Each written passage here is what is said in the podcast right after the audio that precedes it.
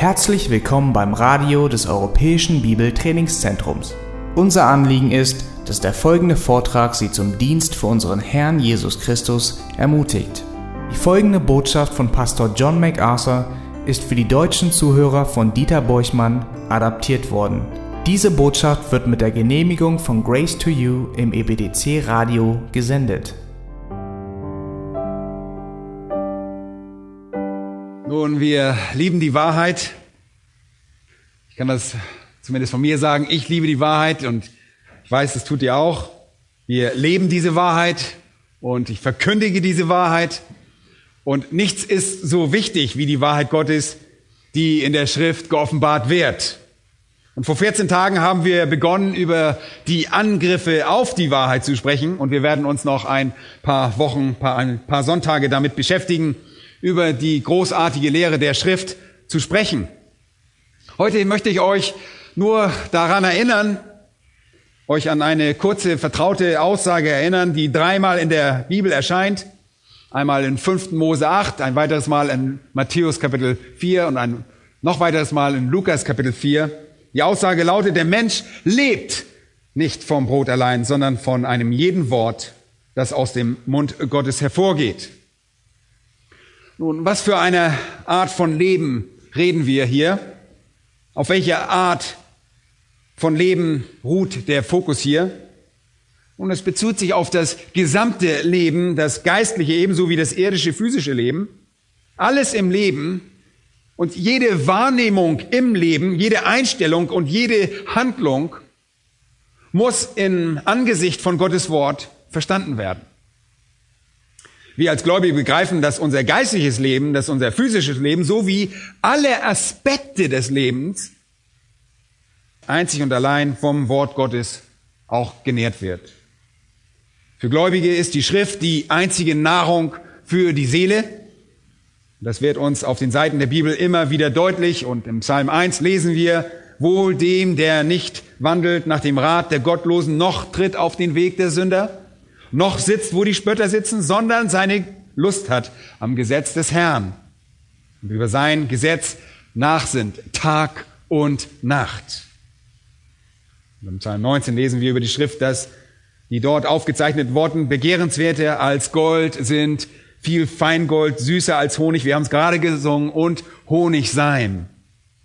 Und wir werden angewiesen, die Worte unseres Mundes und das Sinn unseres Herzens wohlgefällig sein zu lassen vor dem Herrn, unserem Fels, unserem Erlöser. Und das bedeutet, dass unsere Worte und das Sinn unseres Herzens Gottes Wort widerspiegeln sollen, um Gott wohlgefällig zu sein. Und in Josua Kapitel 1, Vers 8, bekannte Worte, wird ganz deutlich hingewiesen, lass dieses Buch des Gesetzes nicht von deinem Munde weichen sondern forsche darin Tag und Nacht, damit du darauf achtest, alles zu befolgen, was darin geschrieben steht. Denn dann wirst du gelingen haben auf deinen Wegen und dann wirst du weise handeln. Das ganze Leben, wirklich das ganze Leben hängt von Gottes Wort ab. Es ist die einzig wahre Nahrung für unsere Seele. In dem Psalm 40, Vers 9 lesen wir, dein Willen zu tun, Gott, mein Gott, begehre ich. Warum? Denn dein Gesetz ist in meinem Herzen. Das heißt, es gibt ein inneres Bekenntnis vom Herzen zum Gesetz Gottes. Und schlagt eure Bibel einmal einen Moment bei Psalm 119 auf. Psalm 119 reflektiert eigentlich Psalm 1 und er beginnt sehr ähnlich, auf sehr ähnliche Weise. Und dort heißt es, wohl denen, die im Weg untadelig sind, die wandeln nach dem Gesetz des Herrn, wohl denen, die seine Zeugnisse bewahren, die ihn von ganzem Herzen suchen, die auch kein Unrecht tun, die auf seinen Wegen gehen. Du hast deine Befehle gegeben, dass man sie eifrig befolge. Oh, dass meine Wege dahin zielten, deine Anweisungen zu halten. Hier kommt ein Hunger zum Ausdruck. Ein Hunger zum Ausdruck, ein Aufschrei aus dem Herzen eines Kind Gottes. Weil das Gesetz in seinem Herz verankert ist. Auch wenn wir es nicht auswendig lernen müssen, Markus. Wir wollen es gerne in unserem Herz haben und wir wünschen, wir könnten alles auswendig lernen.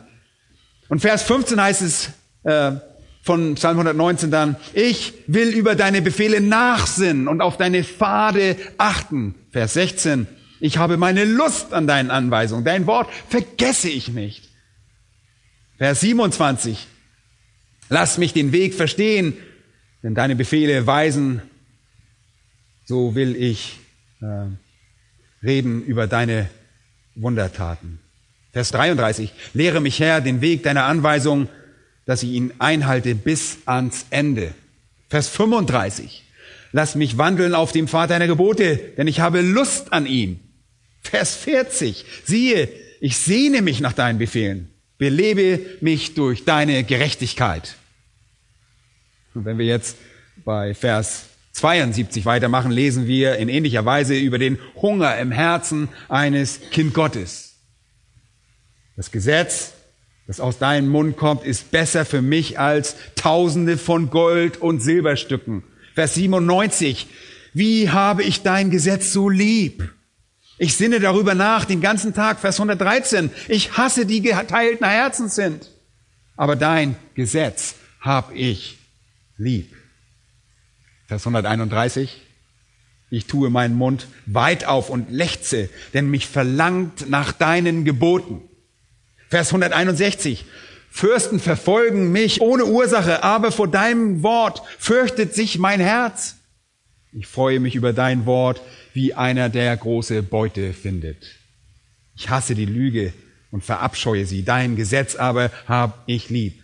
Ich lobe dich siebenmal am Tag wegen der Bestimmung deiner Gerechtigkeit. Großen Frieden haben, die dein Gesetz lieben. Vers 167. Meine Seele bewahrt deine Zeugnisse und liebt sie sehr. Hier wird die Liebe eines Kindes Gottes für Gottes Wort auf sehr tiefschürfende Weise zum Ausdruck gebracht. Der Schreiber ist gewiss kein perfekter Mensch, in Vers 176 beendet er den Psalm mit einem Zeugnis. Ich bin in die Irre gegangen, oh, wie ein verlorenes Schaf. Suche deinen Knecht, denn deine Gebete habe ich nicht vergessen. Oh, ich erinnere mich an sie und ich liebe sie. Ich sehne mich nach ihnen, es dürstet mich nach ihnen, aber ich befolge sie nicht immer, nicht immer perfekt. Eine Sache, die auf einen echten Gläubigen zutrifft, ist, dass er das Gottes Wort liebt. Der wahre Christ liebt das Wort Gottes. Im Neuen Testament finden wir immer wieder Hinweise darauf, in der Sprache unseres Herrn zum Beispiel im achten Kapitel von Johannes, dem Johannesevangelium und Vers 31, wo er sagt, wenn ihr in meinem Wort bleibt, ja, wenn ihr wirklich einen Platz in eurem Herzen zum Ruhen und Leben und Wohnen und Niederlassen in meinem Wort findet, so seid ihr wahrhaftig meine Jünger. Echte Jünger, Mathetes, Aletos, echte Jünger leben und bleiben im Wort, weil das ihre einzige geistliche Nahrung ist. In Johannes 14, Vers 15 sagte Jesus, liebt ihr mich, so haltet ihr meine Gebote. Dann werdet ihr nicht nur eine Liebe für das Gesetz an den Tag legen, sondern auch Gehorsam gegenüber diesem Gesetz. Ein Gehorsam, der einem freudigen und einem eifrigen Herz entspringt. Und im ersten Johannes klingen uns diese Worte noch sehr wohl in den Ohren, Kapitel 5. Jeder, der glaubt, dass Jesus der Christus ist, der ist aus Gott geboren und wer den liebt, der ihn geboren hat, der liebt auch den, der aus ihm geboren ist. Und daran erkennen wir, dass wir die Kinder Gottes lieben, wenn wir Gott lieben und seine Gebote halten. Daran wissen wir das. Wie kann man feststellen, ob man ein Kind Gottes ist? Nun, weil ihr das Gesetz Gottes liebt und seine Gebote befolgt. Und vergleicht das einmal mit 2. Thessalonicher Kapitel 2. Im 2. Thessalonicher Kapitel 2 und Vers 10 heißt es, äh, dass Menschen verloren gehen, weil sie die Liebe zur Wahrheit nicht angenommen haben, durch die sie hätten gerettet werden können. Ist nicht interessant? Errettet zu werden ist gleichbedeutend mit der Liebe zur Wahrheit. Wenn ihr errettet seid, liebt ihr die Wahrheit, so dass man sagt, Menschen seien verdammt, weil sie die Wahrheit nicht lieben. Und Petrus sagt im 1. Petrus Kapitel 2 und Verse 1 bis 3, wir seien wie neugeborene Kindlein, die begierig nach der unverfälschten Milch des Wortes sind, ebenso wie ein Baby begierig nach Milch ist. Wisst ihr was? Babys haben nicht Appetit auf unterschiedliche Dinge. Sie wollen Milch. Die wollen keine Abwechslung. Die wollen überhaupt keine Abwechslung. Die wollen einfach Milch. Milch und nochmal Milch. Und so ist es auch mit uns. Wahre Gläubige wissen, dass es das Wort Gottes ist, nur das Wort Gottes ist, das sie am Leben erhält. Und ihre Kraft bewahrt, Segen und Freude und Macht und Stärke und Effektivität hervorbringt. Das wissen wir. Johannes Kapitel 6, eine Gruppe von Jüngern wandte sich von Jesus ab, weil er hart mit ihnen redete. Und Jesus blickte auf diejenigen, die noch bei ihm waren und er fragte sie, wollt ihr auch weggehen?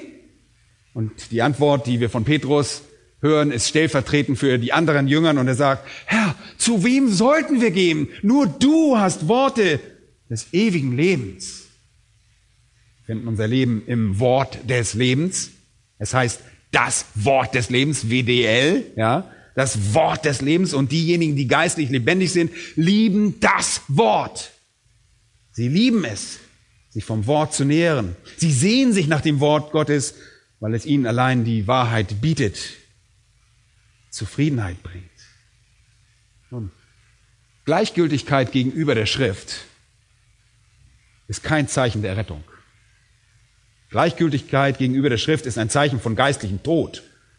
Und ich glaube, dass Gottes wahre Gemeinde, die wirklich Erlösten in allen Generationen, einschließlich dieser, sich verzweifelt nach dem Wort Gottes verzehren. Sie wollen es hören. Sie wollen vom Wort Gottes ernährt werden und sie wollen im Wort unterwiesen werden. Und sie wollen es verkündigt haben. Leute, wir wollen die Worte in ihrer Tiefe erklärt bekommen. Aber meistens bekommen sie das nicht. Ein ernsthaftes Studium von Gottes Wort, sorgfältige und anstrengende Arbeit im Text der Schrift in den Originalsprachen und einer Nachverfolgung der Analogia Scriptura, die Analogie der Schrift, wie sie sich in den 66 Büchern der Schrift selbst erläutert, die Sorgfalt, die dafür erforderlich ist, um den bedeutungsvollen Schatz aufzudecken, liegt nicht im Interesse der meisten Christen, die irgendwo im Rampenlicht stehen. Vor vielen Jahren charakterisierte der bekannte Jim Packer den Evangelikalismus auf eine sehr zutreffende Weise, die auch für die heutige Zeit zutrifft. In den mehreren Jahrzehnten, seit er dies äh, ursprünglich schrieb, hat sich wirklich nicht viel verändert. Und er schrieb dieses, dies in einem Vorwort zu einem Nachdruck von Richard Baxters Christian Directory. Das ist ein ein, ein Kompendium einer puritanischen Moraltheologie. Und hier ist das, was Packer über die Charakterisierung des Evangelikalismus schrieb. Er sagte, Zitat, er ist egozentrisch, also der Evangelikalismus, ja. Er ist egozentrisch, dumm, naiv, entartet, halbmagische Zauberei, die das einzige ist, was die Welt sieht, wenn sie religiöse Fernsehprogramme ansieht oder die bekennende, gleich evangelikale Gemeinschaft direkt unter die Lupe nimmt. Zitat Ende. Das ist eine eindeutige Aussage. Und darüber hinaus sagte er, Zitat, unsere Kurzanleitung, wie man eine wunderbare Familie, wunderbaren Sex oder finanziellen Erfolg auf christliche Weise erreicht, wie man mit Trauer und Lebensabschnitten, Krisen, Ängsten, frustrierenden Beziehungen und sonstigen Dingen umgeht, geben uns eine Formel, die wir befolgen sollen anhand einer Reihe von angeblich einfachen Handlungen unsererseits, quasi wie Malen nach Zahlen. Zitat Ende. Und er sagte all das, weil er es mit dieser gewaltigen Abhandlung verglich, die von diesem Puritaner Richard Baxter geschrieben worden war, weit über eine Million Wörter, in denen es um die Umsetzung der Schrift im christlichen Leben ging. Und er fügte noch Folgendes hinzu, Zitat, das Werk von Baxter, also dieser Mann, demonstriert hochgradig intelligente, bibelbasierte, theologische integrierte Weisheit. Mit unfehlbarer, unverminderter Klarheit, die den Verstand umhaut. Zitat Ende. Nun Leute, wohin gehen? Wohin gehen wir heute? Für eine Lehre im Wort, die den Verstand umhaut. Wohin gehen Sie für eine Lehre von Gottes Wort, die überaus präzise und die intelligent, herausfordernd, theologisch tiefschürfend, fundierend und ganzheitlich und klar in ihrer Wahrhaftigkeit ist? Der bekannte R.C. Sproul bekundet sehr treffend, dass unsere Kultur in stolze Mittelmäßigkeit gebettet ist. Wir sind mittelmäßig und wir sind stolz darauf. Es gibt immer noch hart arbeitende Gelehrte, hart arbeitende gelehrte Köpfe in der Wissenschaft und Technologie und Forschung verschiedener Arten. Es gibt immer noch Menschen, die sich beachtlichen Aufgaben und Problemen zuwenden und sich über lange Zeit mühsam um eine Lösung für, ein, für das jeweilige Problem einsetzen und bemühen.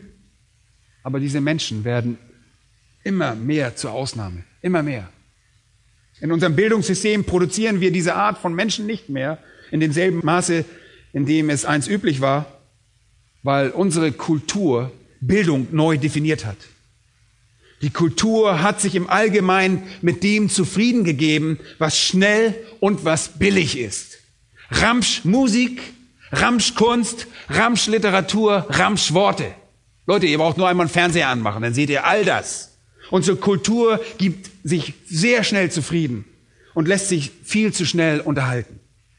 Vortrefflichkeit, Wahrheit und Schönheit, die einst der Dreiklang der menschlichen Tugenden waren, werden durch witzig und cool und niedlich ersetzt. Wir werden von Mittelmäßigkeit überschwemmt, weil wir sie wollen. Nachdem wir sie mit offenen Armen begrüßt haben, akzeptieren wir diese Mittelmäßigkeit nicht nur, wir verzehren uns sogar danach.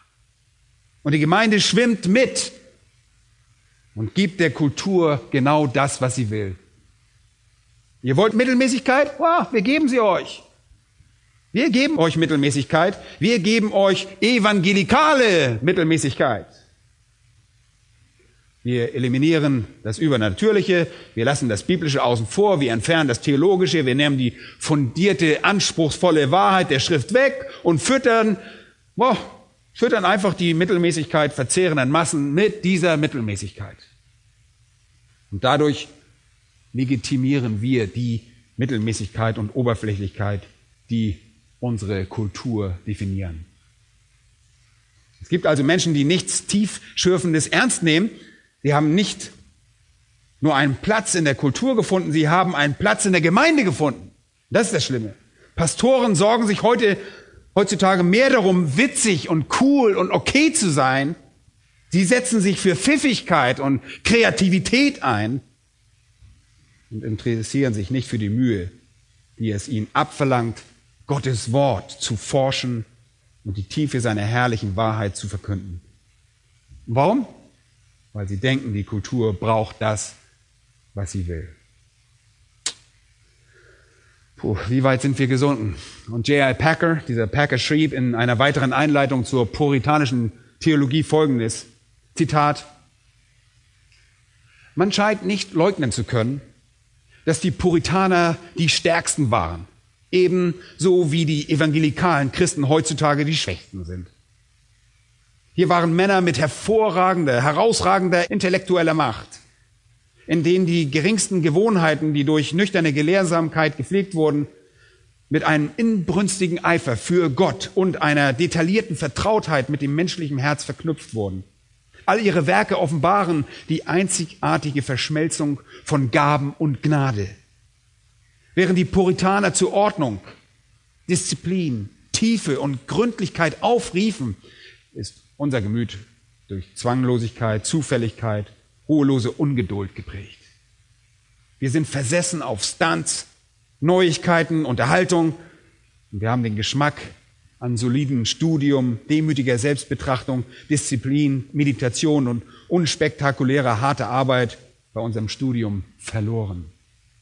Während die Puritaner und seine Ehre als einen, der einen Mittelpunkt hatten, dreht unser Denken sich um uns selbst, als seien wir der Nabel des Universums. Und weiter schreibt er, wenn wir evangelisieren, verkündigen wir das Evangelium ohne das Gesetz, ohne Buße, betonen das Geschenk der Errettung und, und kehren dabei die Kosten der Jüngerschaft unter den Teppich. Kein Wunder, sagt er, dass viele angebliche Bekehrte abtrünnig werden. Und dann, wenn wir über das christliche Leben lehren, stellen wir dies in der Regel als einen Pfad ergreifender Gefühle dar, statt wirksamen Glauben und als übernatürliche Störung statt rationale Gerechtigkeit. Und wenn es um die Erfahrung als Christ geht, verweilen wir ständig bei Freude und Frieden, Glück und Befriedigung und Ruhe, ohne irgendeinen ausgleichenden Hinweis auf die göttliche Unzufriedenheit in Römer 7. Den Kampf des Glaubens im Psalm 73 oder irgendeine der Lasten der Verantwortung der vorhersehenden Züchtigung, die das Kind Gottes ereilen werden. Die spontane Ausgelassenheit der sorglosen Extrovertierten wird mit gesunden christlichen Glauben, Leben gleichgesetzt. Und ausgelassene Extrovertierte in unserer Gemeinde werden dazu ermutigt, mit ihrer Fleischlichkeit zufrieden zu sein. Während heilige Seelen mit einem weniger heiteren Temperament fast verrückt gemacht werden, weil sie nicht auf die vorgeschriebene Weise übersprudeln können. Zitat Ende. Sehr treffend. Wir befinden uns in einem sehr, sehr schwierigen Zustand. Menschen, die bekennen, Christen und Evangelisten zu sein, die versuchen, diese Gesellschaft zu erreichen, geben der Kultur diese Art von Mittelmäßigkeit, die sie will und wenden sich vom Wort Gottes ab.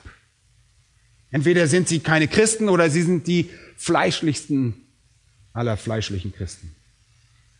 Und es ist eine Sache, beim Studium von Gottes Wort fleischlich zu sein. Es ist etwas anderes, wenn eure Fleischlichkeit euch veranlasst, die Bibel außer Acht zu lassen. Und ich glaube, dass dieser Trend schon ein Gericht Gottes ist. Und ihr erinnert euch sicherlich an Römer Kapitel 1, wir haben es gerade im Hauskreis kurz angesprochen. Wenn Gott richtet, besteht eine Form seines Gerichts darin, die Menschen den von ihnen gewählten Sünden zu überlassen und ihr Leben mit den Konsequenzen ihrer Entscheidung leben zu lassen. Römer 1. Gott hat sie hingegeben. Er hat sie hingegeben. Er hat sie hingegeben. Dreimal heißt es da. Wieder, immer wieder hingegeben. Sie wollten sein Wort nicht, sie wollten seine Wahrheit nicht und Gott gab sie den Dingen hin, die sie wollten. Und das ist der Zorn Gottes, wenn er uns preisgibt. Und eine Form davon ist die, dass Menschen, die das Wort Gottes nicht hören wollen, von Gott dem Verlauf von Ereignissen überlassen werden, der für jene Ablehnung seines Wortes unvermeidlich ist. Für diese Wahrheit gibt es eine wunderbare Illustration und ihr könnt mal zurückgehen zu Amos Kapitel 8, Alte Testament, Amos Kapitel 8. Amos begann als ein sehr unbedeutender Hirte aus Tekoa. Und durch den Ruf Gottes und einige wunderbare Offenbarungen wurde er zu einem sehr beachtlichen Propheten. Und Amos Kapitel 8, Vers 11 lesen wir einen wirklich entscheidenden Teil seiner Botschaft an Israel. Amos 8 und Vers 11 heißt es, siehe, es kommen Tage, spricht der Herr, spricht Gott, der Herr, da werde ich einen Hunger ins Land senden, oh, nicht einen Hunger nach Brot, noch ein Durst nach Wasser, sondern danach das Wort des Herrn zu hören. Da wird man hin und her wanken von einem Meer zum anderen und umherziehen vom Norden bis zum Osten, das Wort des Herrn zu suchen und wird es doch nicht finden. Und das ist wirklich sehr relevant. Ein Hunger nach dem Wort des Herrn. Sie werden danach suchen und sie werden es nicht finden. Und das ist göttliches Gericht über Menschen, die sich weigerten, es zu hören, als sie es hatten. Im achten Jahrhundert vor Christus. Das nördliche Reich Israel ist völlig mit sich zufrieden, selbstzufrieden. Sie fühlten sich gut und das hätten sie lieber nicht tun sollen. Ihre Moral war zum Fenster raus. Lest einmal die Prophezeiung von Amos. Es ist alles da, alles zu finden. Die Moral ist futsch, es gab keine Ehrlichkeit mehr, schlechte Behandlung von Armen war an der Tagesordnung, die Oberschicht war widerwärtig, aber es gab reichlich Geld. weit verbreiteten Wohlstand. Und man pflegte die Anbetung sogar noch. Aber wenn ihr wissen wollt, was Gott von dieser Anbetung hielt, dann braucht ihr nur zu Kapitel 5 gehen.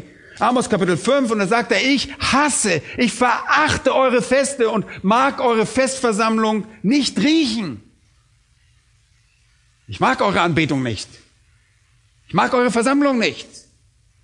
Wenn ihr mir auch eure Brandopfer und Speisopfer darbringt, so habe ich doch kein Wohlgefallen daran. Und das Dankopfer von euren Mastkälbern schaue ich gar nicht an. Tue nur hinweg von mir den Lärm deiner Lieder und dein Hafenspiel mag ich nicht hören.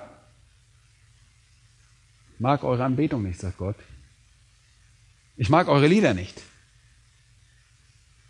Ich mag eure Opfer nicht. Ich mag einfach nichts davon. Die Menschen in Israel dachten, Gott sei auf ihrer Seite. Sie hatten Wohlstand und dieser Wohlstand täuschte sie in dieser Hinsicht. Sie dachten, alles sei in Ordnung, sie waren aber sündhaft.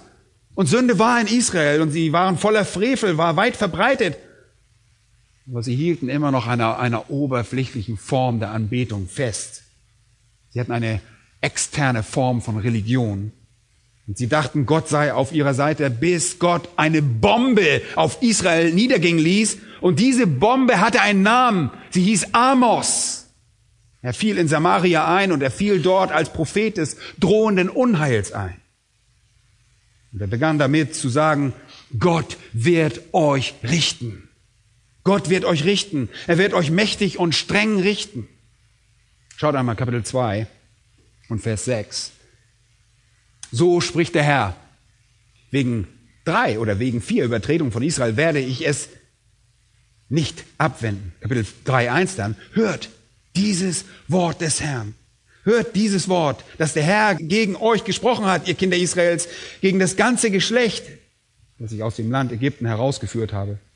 Nur euch habe ich ersehen von allen Geschlechtern der Erde, darum will ich auch alle eure Missetaten an euch heimsuchen.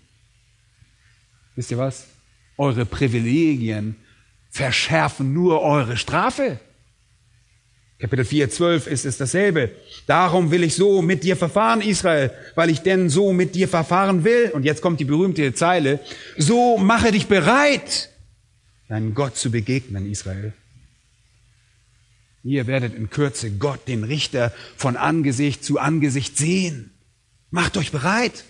Und das ganze Buch ist eine Verkündigung vom göttlichen Gerücht, das erfüllt wurde, als die Assyrer an 722 vor Christus einfielen und kamen und das nördliche Reich zerstörten und sie in die Gefangenschaft führten.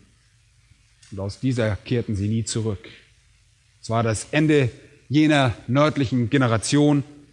Und in Kapitel 5 und Vers 27 heißt es, ich will euch bis über Damaskus hinaus in die Gefangenschaft wegführen, spricht der Herr, Gott der Herrscher ist sein Name. Leute, es ist vorbei, aus, es ist vorbei.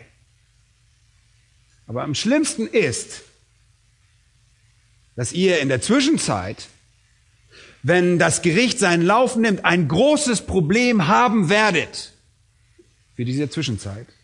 Und das führt uns zu Kapitel 8 zurück. Ihr werdet in einer Hungersnot herumirren, nicht nach Brot oder Wasser, sondern eine Hungersnot, in der es euch danach verlangt, vom Herrn zu hören. Und so werdet ihr überall herumwanken und werdet versuchen, ein Wort vom Herrn zu finden und ihr werdet es nicht finden. Ihr werdet es einfach nicht finden. Leute, das ist tragisch. Aber das ist ein göttliches Urteil. Und ihr wolltet es nicht hören und jetzt werde ich nicht mit euch mehr sprechen. Das ist das göttliche Gericht. Und wisst ihr was? Das ist in der Vergangenheit so geschehen. Und es geschieht auch wieder. Und ich fürchte, dass ebenso wie zur Zeit von Amos, als die Menschen nicht zuhören wollten, eine Zeit kommen wird, wenn sie die Wahrheit nicht mehr finden können. Und wir sehen gute Tendenzen in unserem eigenen Land. Schaut euch nur mal die Entwicklung in unserem Land an. Verkündigung von Gottes Wort wurde nicht akzeptiert, sie wurde von den Menschen außerhalb des Reiches nicht akzeptiert, das ist logisch, und nicht einmal von denen, die zum Reich gehörten, angeblich zum Reich gehörten. Das Wort Gottes wird vielmehr von jenen auf die Weise angegriffen, die wir beim letzten Mal schon betrachtet haben. Diejenigen, die nicht hören wollten, werden feststellen, dass es kein Wort des Herrn mehr gibt, das ihnen in irgendeiner Art und Weise zugänglich ist. Gottes Wort war verfügbar, aber wenn Gott richtet, entzieht es sich dem Zugang. Und heute seht ihr Folgendes bei uns. Und ich kann natürlich nicht für Gott sprechen und wann genau er richtet oder, aber ich sage euch Folgendes. Es gibt so viele Leute, die behaupten, Sprachrohre Gottes zu sein, so dass es für einen Ungläubigen heute fast unmöglich ist, zu wissen, wer nun wirklich der Sprachrohr Gottes ist. Wem soll man noch glauben? Das Wort Gottes für, wird für diese Welt von Ungläubigen immer seltener. Selbst jene, die an das Wort Gottes glauben, Angst davor haben, es zu verkünden, weil es anstößt. Oder sie glauben, das sei eine schlechte Strategie. Wir wollen ja niemanden anstoßen, das wäre schlecht. Das ist eine schlechte Strategie. Die Gesellschaft will alles außer der Schrift und die Gemeinde ist offensichtlich damit zufrieden, ihnen alles außer der Schrift zu geben. Deshalb geben sie ihm Theater und allen möglichen Zirkus in den Gemeinden, aber nicht die Schrift. Und diejenigen, die sich an der Autorität und Priorität der Schrift, die daran festhalten, die werden in unserer Gesellschaft lächerlich gemacht. Die spotten uns. Das ist die Realität. Und das führt uns zu der Frage, die wir uns heute eigentlich stellen wollen. Und das ist das Thema. Wie kam es, dass wir an die Bibel glauben? Das Thema ist, warum wir an die Wahrhaftigkeit der Bibel glauben. Warum glauben wir an die Wahrhaftigkeit der Bibel? Warum ausgerechnet wir? Wie kam es, dass wir an die Bibel glauben? Warum kommen wir jede Woche hierher? Jeden Sonntagmorgen habt ihr Gemeinschaft miteinander, unter der Woche geht ihr sogar noch an die Bibelstunde und dann habt ihr noch einen Hauskreis und dann habt ihr einen Frauenkreis und einen Männerkreis, einen Büchertisch und kauft Bücher und hört CDs an und saugt das Wort einfach immer weiter auf, kontinuierlich. Wie seid ihr zu diesem Vertrauen gelangt? Wie seid ihr dahin gekommen? Seid ihr klüger als alle anderen? Sind wir einfach nur die reine intellektuelle Elite der Welt? Oder hat jemand ein Plädoyer für die Wahrhaftigkeit der Bibel gehalten, das einfach so tiefgründig und unausweichlich war, dass wir einfach ah, überzeugt waren? Haben wir irgendeinen Prozess durchlaufen, in dem wir mit rationalen Beweisen für unseren Glauben an die Bibel konfrontiert wurden? Sind wir die intelligentesten und klar denkendsten, rationalen Leute oder sind wir diejenigen, denen die Wahrhaftigkeit der Bibel am deutlichsten, präzisesten oder mit der stärksten Erklärung dargelegt wurde? Ist das der Grund, warum wir hier sind? Nun, all das scheint mir nicht so zu sein. Das ist nicht der Fall. Wir sind nicht viele Vornehme und viele Mächtige. Wir sind vielmehr unbedeutend. Wir sind niedrig. Wir sind wirklich ein Nichts. Wir sind nicht die Elite der Welt. Aber wie um alles in der Welt sind wir dann zu dieser Überzeugung gelangt, dass wir nach jenen Worten leben, die aus dem Wort, aus dem Mund Gottes kommen. Warum sind wir in der Gemeinde und nicht in irgendeiner anderen Gemeinde, die irgendeinen Unfug treibt? Warum sind wir hier? Warum sind überhaupt in irgendeiner Gemeinde? Warum kauft ihr Bibeln? Warum kauft ihr euch Studienbibeln und Kommentare und Bibel lesen? Warum wollt ihr die Bibel lesen? Warum, warum? Woher stammt all dies? Woher stammt die Zuversicht? Warum wollt ihr die Bibel studieren, Leute? Und ich möchte euch nur ein paar Kommentare dazu geben. Und zwar von den Reformatoren, den großen Männern der Vergangenheit, vorlesen, wohlbekannte Männer. Einmal Martin Luther sagt, Zitat, die Bibel kann nicht einfach durch Studieren oder, oder Talent verstanden werden. Man kann sie nicht verstehen durch Studieren oder Talent. Man muss sich auf den Einfluss des Heiligen Geistes verlassen, sagt er.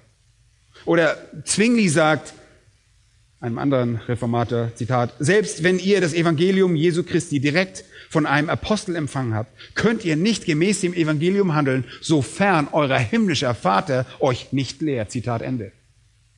Und Johannes Calvin hatte dieselbe Meinung, dass das Wort Gottes geglaubt wird, wenn Gott das Herz erneuert. Hört einmal auf das, was Calvin schrieb, Zitat. Das Zeugnis des Heiligen Geistes ist besser als alle Beweise. Eine sehr wichtige Aussage. Er sagt, das Zeugnis des Heiligen Geistes ist besser als alle Beweise, denn dies Wort, also die Worte der Schrift, wird nicht eher im Menschenherzen Glauben finden, als bis es vom inneren Zeugnis des Heiligen Geistes versiegelt worden ist. Die Schrift trägt ihre Beglaubigung in sich selbst. Daher ist es nicht angebracht, sie einer Beweisführung und Vernunftgründen zu unterwerfen. Die Gewissheit aber, die sie uns gewinnt, die erlangen wir durch das Zeugnis des Geistes. Zitat Ende. Leute, das ist eine tiefschürfende und vollkommen richtige Aussage. Calvin schreibt weiter, Zitat, Mose und die Propheten bezeugten kühn und furchtlos, was tatsächlich wahr war, dass es der Mund des Herrn war, der gesprochen hat. Denn derselbe Geist, der durch den Mund der Propheten gesprochen hat, der muss in unser Herz dringen, um uns die Gewissheit zu schenken, dass sie treulich verkündet haben, was ihnen von Gott aufgetragen war. Demzufolge müssen wir uns nicht wundern, wenn es viele gibt, die den Autor der Schrift anzweifeln. Denn obwohl die Majestät Gottes darin offensichtlich wird, haben doch nur diejenigen, die vom Heiligen Geist erleuchtet wurden, Augen, um das wahrzunehmen, was in Wirklichkeit für alle sichtbar sein sollte und dennoch allein für die Auserwählten sichtbar ist. Zitat Ende. Wir können in keiner Weise als die intellektuelle Elite der Welt betrachtet werden. Selbst um in das Reich Gottes zu gelangen, muss man wie ein kleines Kind werden, sagt die Schrift.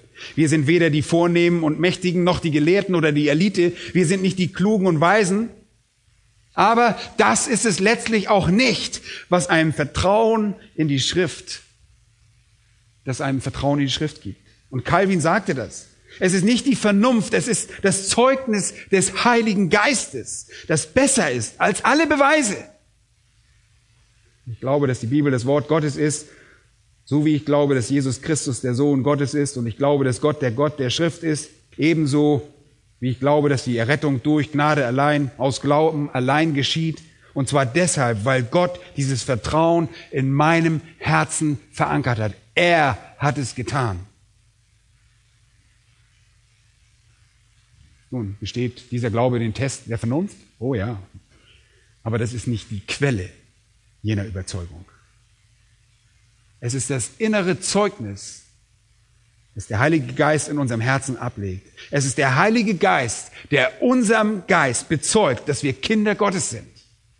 Es ist der Heilige Geist, der unserem Geist bezeugt, dass das Wort Gottes in der Tat wahr und zuverlässig ist. Und in 1. Thessalonicher Kapitel 1 und die Verse 4 und 5 sagt Paulus über seine eigene Verkündigung in der Offenbarung, die von Gott durch ihn kam.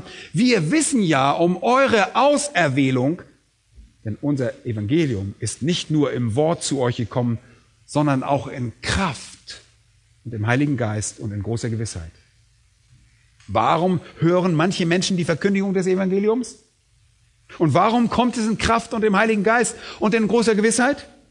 Paulus sagt, da wir um eure Auserwählung wissen. Weil Gott euch auserwählt hat, versteht ihr das? Das ist der Grund. 1. Korinther Kapitel 2 und die Verse 4 und 5 sagt Paulus, meine Rede, sagt Paulus, meine Verkündigung bestand nicht in überredenden Worten menschlicher Weisheit. Das braucht ihr nicht sondern in Erweisung des Geistes und der Kraft. Hier ist ein Prediger und seine Verkündigung war schlicht, sie war direkt, nicht in Worten menschlicher Weisheit, sondern er verkündigte Christus und er verkündigte ihn als gekreuzigt. Er hielt die Botschaft sehr klar und direkt und er passte seine Verkündigung nicht den kulturellen Trends an, um sie irgendwie in irgendeiner menschlichen Art und Weise annehmbar zu machen. Er sagt, sie bestand nicht in überredenden Worten der Weisheit, sondern in der Weisung der, des Geistes und der Kraft. Er sagt, meine Verkündigung war einfach und direkt. Sie hatte gewaltige Auswirkungen, was kein Zeugnis meiner Fähigkeiten als Redner ist, sondern ein großartiger Beweis und ein großartiges Zeugnis des Heiligen Geistes und seiner Macht. Und er sagt, Hört mal gut, gut zu. Warum? Damit euer Glaube, euer Glaube an die Wahrheit, nicht auf Menschenweisheit beruhe. Nicht, weil die Präsentation vernünftig und rational war, sondern auf Gottes Kraft. Darauf kommt es an. Dasselbe, was wir über die Verkündigung von Paulus oder was von Paulus gesagt werden kann, kann von der ganzen Offenbarung gesagt werden. Es ist objektive Wahrheit. Es ist das Wort Gottes. Es besteht den Test der Vernunft und den Test einer peinlich genauen Untersuchung und Prüfung der Geschichte. Aber damit ihr darauf vertraut, damit ihr diesen Worten vertraut, ist das mächtige Werk des Heiligen Geistes erforderlich. Leute, wir glauben an das Wort Gottes, weil wir vom Heiligen Geist befähigt worden über diesen Punkt hinauszugehen, zu dem uns die Vernunft hätte je führen können. Ja, die Vernunft hätte uns ja nie hinbringen können. Das musste der, der Heilige Geist an uns tun. Und früher habe ich oft in meinen Gesprächen als Christ versucht, irgendwelche vernünftigen, rationalen Argumente zu bringen. Ich brachte Beweise über Beweise da, bin zur Archäologie gegangen, habe gesagt, guck mal, das beweist die Wahrheit der Bibel und habe mir gedacht, oh, ich liste alles auf und je mehr ich aufliste, habe ich gedacht, jetzt wird der mein Gegenüber gar nicht mehr anders können. Der wird einfach zum Glauben kommen. Durch meine kluge Beweisführung hat er gar keine andere Wahl. Oh, wie war ich verkehrt? Aber mit der Zeit wurde mir dann mehr und mehr klar, das 1. Korinther 2, was da in Vers 14 steht. Schaut einmal dahin. 1. Korinther 2, 14 finden wir die Zusammenfassung des Problems. Der natürliche Mensch aber nimmt nicht an, was vom Geist Gottes ist. Denn es ist ihm eine Torheit und er kann es nicht erkennen. Er kann es nicht sehen, weil es geistlich beurteilt werden muss. Und das ist die Antwort. Es ist unmöglich für ihn. Beweise allein genügen nicht. Die menschliche Ratio, der menschliche Verstand kann euch nicht zu diesem Punkt bringen. Der natürliche Mensch glaubt nicht, weil er es nicht kann.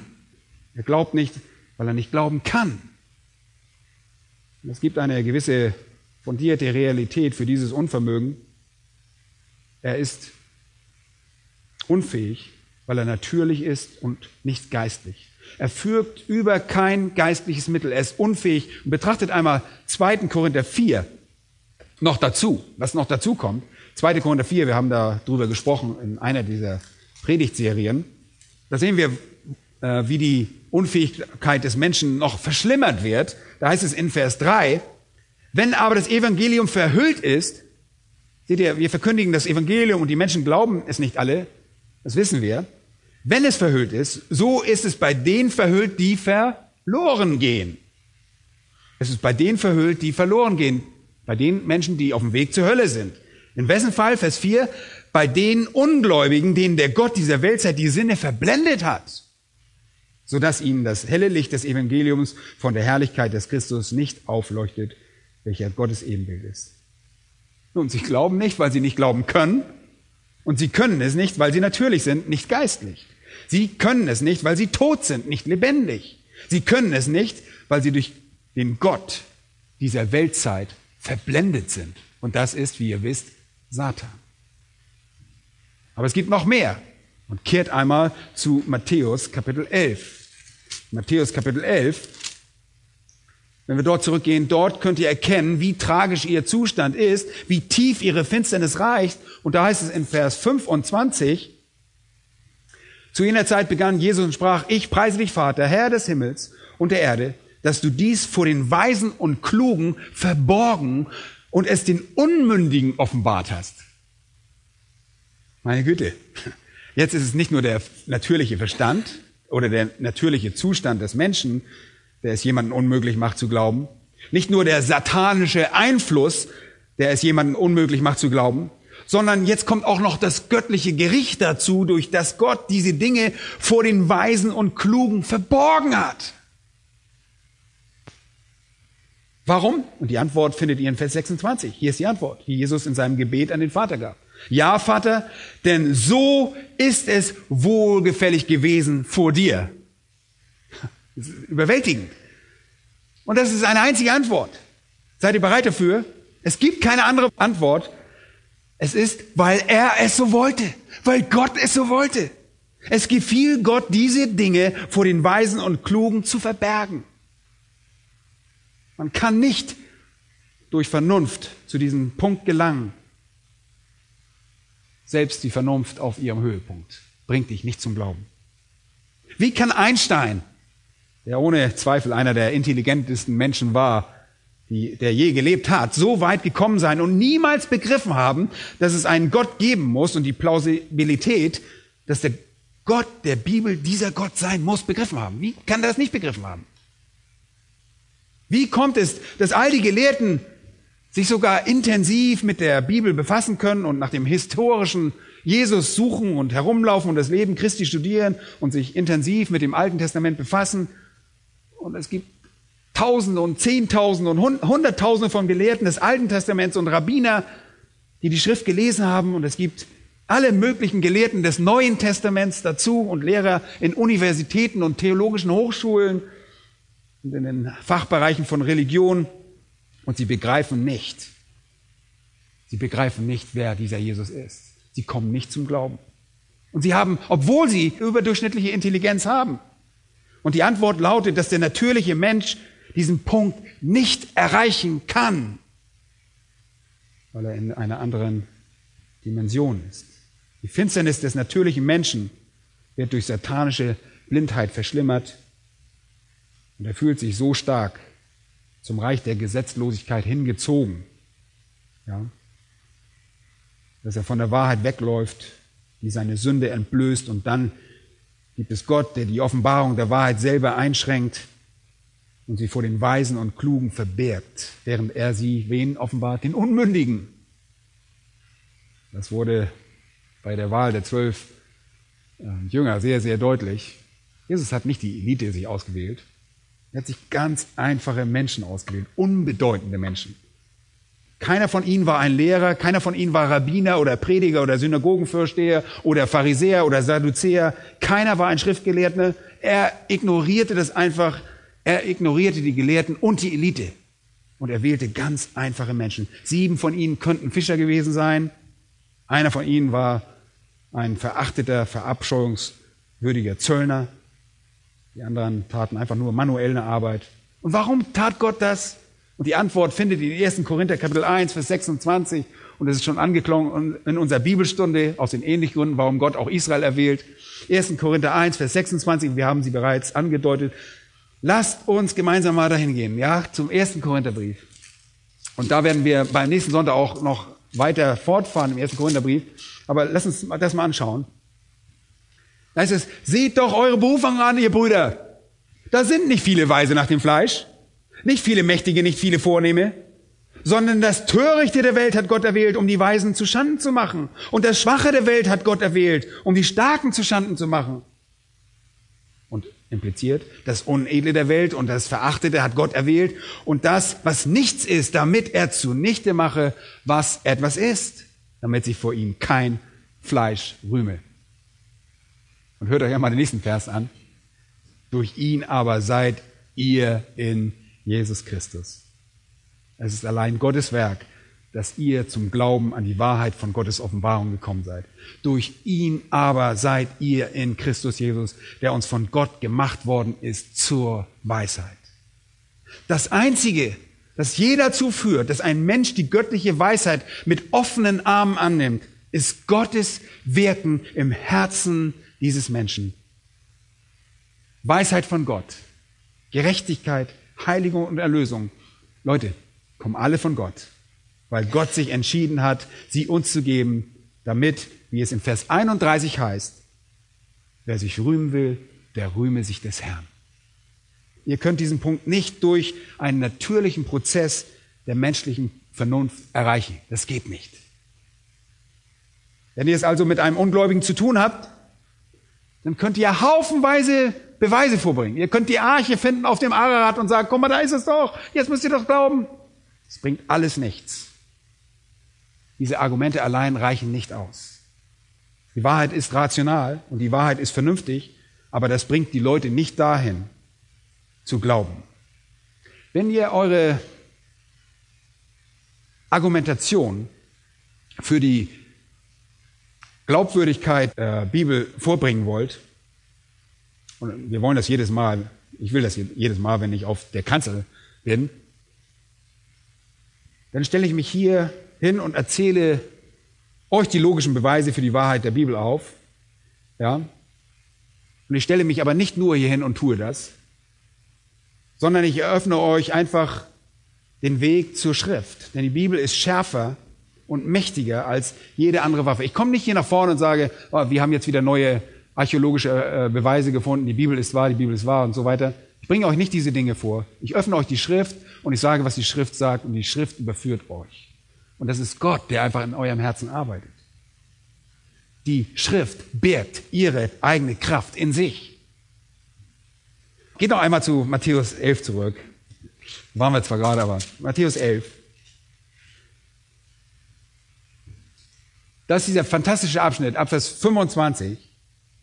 Herr, ich preise dich, Herr des Himmels und der Erde, dass du dies den Weisen und Klugen verborgen und den Unmündigen offenbart hast. Warum? Denn so ist es wohlgefällig gewesen vor dir. Und seht euch einmal den nächsten Vers an. Alles ist mir von meinem Vater übergeben worden und niemand erkennt den Sohn als nur der Vater und niemand erkennt den Vater als nur der Sohn. Und hört euch das an. Und der, welchen der Sohn es offenbaren will. Deutlicher geht's nicht. Die einzigen Menschen, die das Evangelium glauben, die einzigen Menschen, die daran glauben, dass die Bibel das Wort Gottes ist, sind die Menschen, die Gott auserwählt hat, die Menschen, denen Gott sich offenbart hat und denen der Sohn den Vater offenbart. Sehr selektiv. Und dennoch, liebt ihr den nächsten Vers nicht auch? Guckt mal hin. Weil es geheim ist und wir nicht wissen, wer diese Menschen sind, kommt diese Einladung. Kommt her zu mir alle, die ihr mühselig und beladen seid, so will ich euch erquicken. Wir wissen nicht, wer erwählt ist. Deshalb laden wir laden alle ein. Und Gott wird mit seinem Wort machen, was er will. Das Gleichgewicht, die Souveränität Gottes ist eben diese Einladung. Wir laden jeden ein.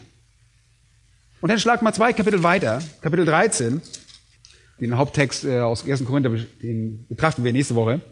Matthäus 13, Vers 11. Er aber antwortete und sprach zu ihnen, und seine Jünger hatten ihn gerade gefragt, äh, warum redest du in Gleichnissen? Ein Gleichnis ist einfach eine Analogie, eine Illustration. Aber wenn man es nicht erklärt, wird es zu einem Rätsel. Warum also sprichst du in Gleichnissen mit ihnen? Warum sprichst du in Gleichnissen mit diesen Menschenmassen? Er beantwortete und sprach zu ihnen, und hört mal genau hin, weil es euch gegeben ist, die Geheimnisse des Reichnisses der Himmel zu verstehen. Jenen aber ist es nicht gegeben. Leute, fühlt ihr euch nicht privilegiert? Wir sind bevorzugt. Wir können das verstehen. Ihr sitzt hier als direkte Folge von Gottes souveräner Entscheidung vor Anbeginn der Zeit, euch seine Wahrheit zu offenbaren. Jenen aber, den Ungläubigen, ist es nicht gegeben. Vers 13. Darum rede ich in Gleichnissen zu ihnen, weil sie sehen und doch nicht sehen und hören und doch nicht hören und nicht verstehen. Und das ist genau das, was Jesaja sagte und er führt uns zurück zu Jesaja 6, wo Gott Jesaja aufforderte, dieses zu verkündigen. Wohlwissen, dass die Menschen hören, aber nicht verstehen würden und nicht erkennen würden. Denn das Herz dieses Volkes ist verstockt und mit ihren Ohren hören sie schwer und ihre Augen haben sie verschlossen, dass sie nicht etwa mit den Augen sehen und mit ihren Ohren hören und mit dem Herzen verstehen und sich bekehren und ich sie heile. Aber glückselig sind eure Augen, dass sie sehen und eure Augen, dass sie hören. Denn wahrlich, ich sage euch, viele Propheten und Gerechte haben zu sehen begehrt, was ihr seht und haben es nicht gesehen und zu hören, was ihr hört und haben es nicht gehört was sind wir privilegiert. Und all diese Menschen, Rabbiner und Menschen und Menschen in ihren religiösen Ämtern und Gelehrte und Studenten, die ständig danach streben, alle Dinge zu begreifen. Und dann gibt es alle die anderen Menschen in ihren philosophischen Bereichen und in der Philosophie und in der Religion, die sich damit befassen. Und dann gibt es uns. Wir sind das Nichts und das Niemand in dieser Welt. Und wir verstehen es, weil, Vers 11 heißt es, es euch gegeben ist die Geheimnisse des Reiches der Himmel zu verstehen?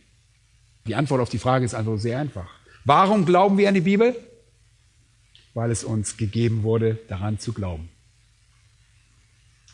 Und vor ein paar Jahren habe ich im Rahmen meiner Ausbildung von einem äh, ein Buch von einem Apologetiker Cornelius Van Til gelesen und einige seiner Schriften. Er ist ein wunderbarer Apologetiker, man sagt ein prämissenorientierter, präsumptionaler Apologetik betreibt er. Seine Prämisse, sein Vordersatz ist, die Bibel ist wahr. Und Van Til sagte Folgendes in seiner Einleitung zur systematischen Theologie, Zitat, der Mensch spricht oft, als sei das Einzige, was ein Sünder benötigte, wahre Information. Das stimmt nicht. Der Mensch braucht wahre Auslegung, aber er muss auch ein neues Geschöpf werden. Sünde ist nicht nur Fehlinformation, sondern auch eine Macht der Verdrehung in der Seele. Zitat Ende. Man kann einem Menschen nicht nur Information oder nur die Auslegung geben, er muss ein neues Geschöpf werden. Und dann führt der Van Til noch Folgendes zu, Zitat, der Christ weiß, dass er in der Natur aufgrund der in ihm wohnende Sünde falsch auslegen würde, wenn er nicht von der Schrift erleuchtet und vom Heiligen Geist geführt würde. Ja, wir wissen das. Und er sagte, Apologetik beinhaltet einen Konflikt über ultimative Autoritäten, einen Konflikt über, das, über unsere Grundvoraussetzungen oder einen endgültigen Maßstab. Zitat Ende. Und lass mich das kurz erklären. Und dann kommen wir auch zum Ende. Entweder glaubt man, dass ein Mensch über eigene rationale Macht verfügt, um zu Gottes Wahrheit vorzustoßen, oder man glaubt, dass er diese Macht nicht hat. Wenn ihr glaubt, dass er diese Macht hat, dann ist eure Auffassung über das menschliche Bild verkehrt, ist unbiblisch. Wenn ihr glaubt, dass er sie nicht hat, wisst ihr, dass die Macht nicht in Beweisen für den rationalen Verstand liegt, sondern in der Verkündigung von Gottes Wort. Was wir heutzutage in vielen Diensten christlicher Kreise sehen, ist nichts weiter als Versuche, die Menschen durch Raffiniertheit und Vernünftigkeit und sonstige manipulative Kräfte davon zu überzeugen, dass irgendwo im Herzen der Menschen die Fähigkeit steckt, sich über seinen geistlichen Tod zu erheben, über seine geistliche Blindheit über göttlich gerichtliche Blindheit, wenn ihr so wollt, dass er in der Lage ist, sich darüber zu erheben und aus eigenen Kräften glauben kann. Nun, das ist lächerlich, aber das ist es, was einen großen Teil der sogenannten Evangelisation heutzutage antreibt.